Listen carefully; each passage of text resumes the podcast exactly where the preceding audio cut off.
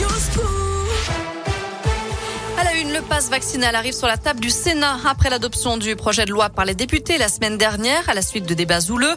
Le texte était examiné en commission cet après-midi par les sénateurs avec l'audition du ministre de la Santé Olivier Véran.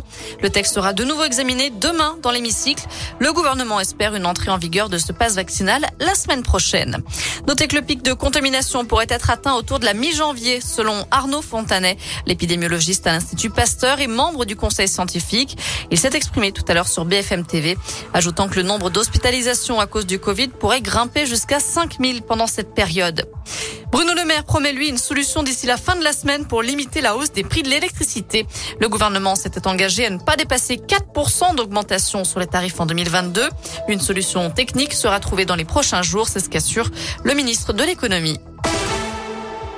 Attention, si vous devez prendre le train, l'Auvergne est touchée depuis aujourd'hui par la réduction des trains circulant en France à cause de l'épidémie. Sont concernés notamment les liaisons Clermont-Paris, d'après la SNCF.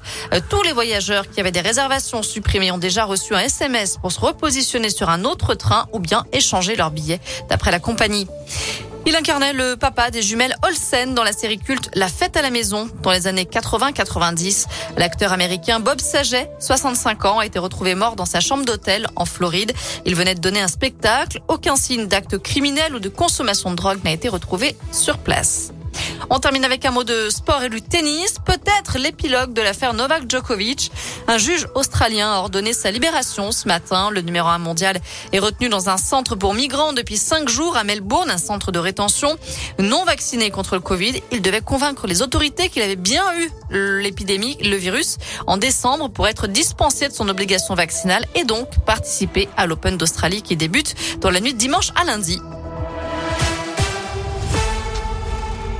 Merci beaucoup.